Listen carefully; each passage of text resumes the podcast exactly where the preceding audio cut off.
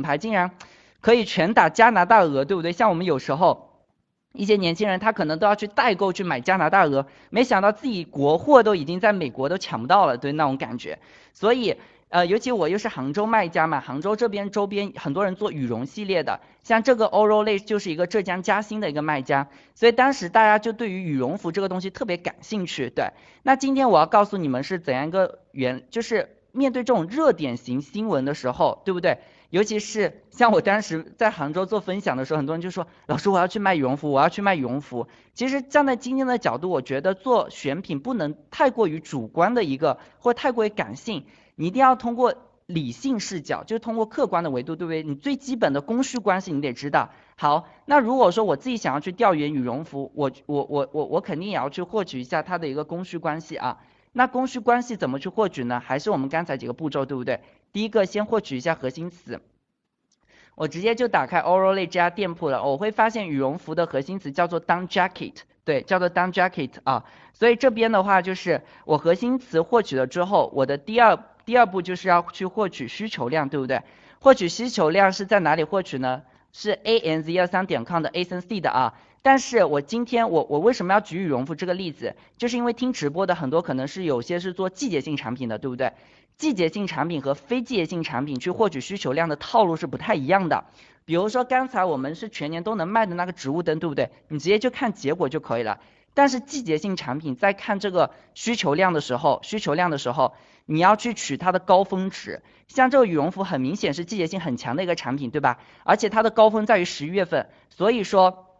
我就会把我就会把那个呃十一月份的一七年十一月份和一八年十一月份的给它拎出来，或然后现在也可以看到一九年就三年加起来我会取一个平均数，我会取一个平均数啊。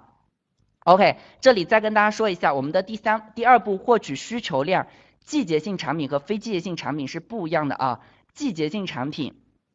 季节性产品，它是你要去取它的高峰值，然后你最好看一下它近三年，然后取一个平均数。所以说你要把鼠标拉到它的趋势的最高啊，最高峰，没有回放啊，今天没有回放，我们三月份开始都不留回放。虽然说我确实觉得我们的干货挺干的，但是呢，所以就要养成大家听直播的一个习惯，准时听直播，做好小笔记，对不对？不然的话。不然的话，就是大家都回放的话，就不会好好珍惜，就不会好好珍惜我们的内容。对，嗯，然后我们再回过头，刚才说是我们的一个需求量，嗯，然后还有一个是，嗯，刚才说第三步嘛，获取供应量，第二步是获取需求量，第三步的话是获取我们的一个供应量，然后还是用嘎拉哈的方法，我们会发现有四万六千个 listing。我突然发现我的眼睛就经常瞟到聊天那边，你们知道吗？动不动就瞟瞟聊聊天那边。我现在要用手手遮住啊，真的遮住，不然的话我的思路就会被打乱。虽然说我是个小天才，但小天才也会有犯错的时候啊。好，继续。好，看到 listing 的结果的一个数量的话，是我们第三步嘛，对不对？加个嘎拉哈，然后加了嘎拉哈之后，我们就来到第四步，然后第四步计算供需指数。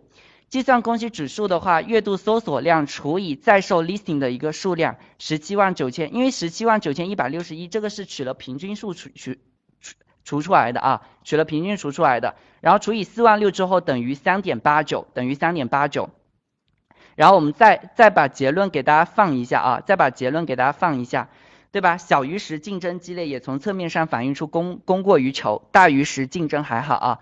大于五十是竞争小，供不应求；大于一百以上是非常蓝海。所以羽绒服啊，你不要轻易去冒险。别人欧肉类的话是，别人欧肉类的话它是怎么样？它是有自己的一个，就是你知道吗？他当时很成功的原因就是他抓住了大码的市场，抓住了大码的市场啊。OK，抓住了大码的市场，所以说他厮杀出一条血路。所以这边的话大家注意一下，大家注意一下，就是。呃，我们供需关系可以基本上判断出它是红蓝海的一个关系还是怎么样的。OK，因为我觉得供需关系是最基本的，你要去选品知道的一个维度嘛，对不对？你其他什么深入判断你可以先不会，但是最基本的，你拿到一个产品之后，明明是已经供过于求了，那你肯定是首选那种供不应求的先去研究啊，对不对？先去研究。好。然后这是关于我们的呃拿到一个具体产品之后，怎么样快速去判断它有没有潜力啊？有没有潜力？是我今天很想分享的话题，然后给大家小结一下。我们刚才举了一款是季节性产品和一款非季节性产品，对不对？因为大家都在问那个搜索量怎么看，搜索量的话，就是用 A N C 的，就 A N Z 幺三点 com A 森 C 的免费的一个软件，对不对？像那个林佳同学，林佳同学是谁？送你一个福利。到时候联系我们的课程顾问啊，我到时候结尾的时候，我们课程顾问会刷一下的，会刷一下的，踊跃回答，而且这个小笔记做的可认真了，对不对？a n z 二三点 com A n c 的输入关键词去查看，对不对？那个 j j 同学知道吗？林佳同学已经回复你喽，林佳同学已经回复你啊，林佳同学给你点赞。如果说你在线下见面，我还要给你一个拥抱。对，就很喜欢林佳同学这种啊，这种同学认真记笔记，然后还积极帮助别人，对，积极帮助别人。OK，好了，那接下来的话，我们来看一下啊，我们来看一下，呃，下一个话题，因为我觉得刚才是供需关系嘛，选品这只是我们的选品的初判断而已，选品的初判断而已。其实我们还要去学会看市场的趋势，就像刚才有人说，万一他一个月之后就就成死海了，对不对？蓝海成死海，所以我们站在投资的角度啊，我经常跟很多人分享，包括呃，我我之前的话。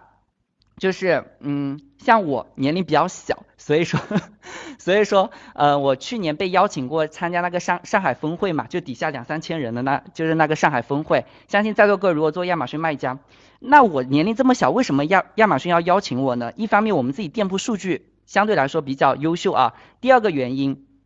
他会觉得像我这种大学创业的比较有代表意义。其实我当时分享的话题就是我自己为什么这么早就赚了挺多钱。对我，我觉得我自己一方面我大学读的是商学院嘛，我的商科思维比较强，然后电商思维比较强。另一方面，我站在选品的角度，我经常跟我所有的学员说一句话：选品就是投资，对不对？因为亚马逊的话，其实。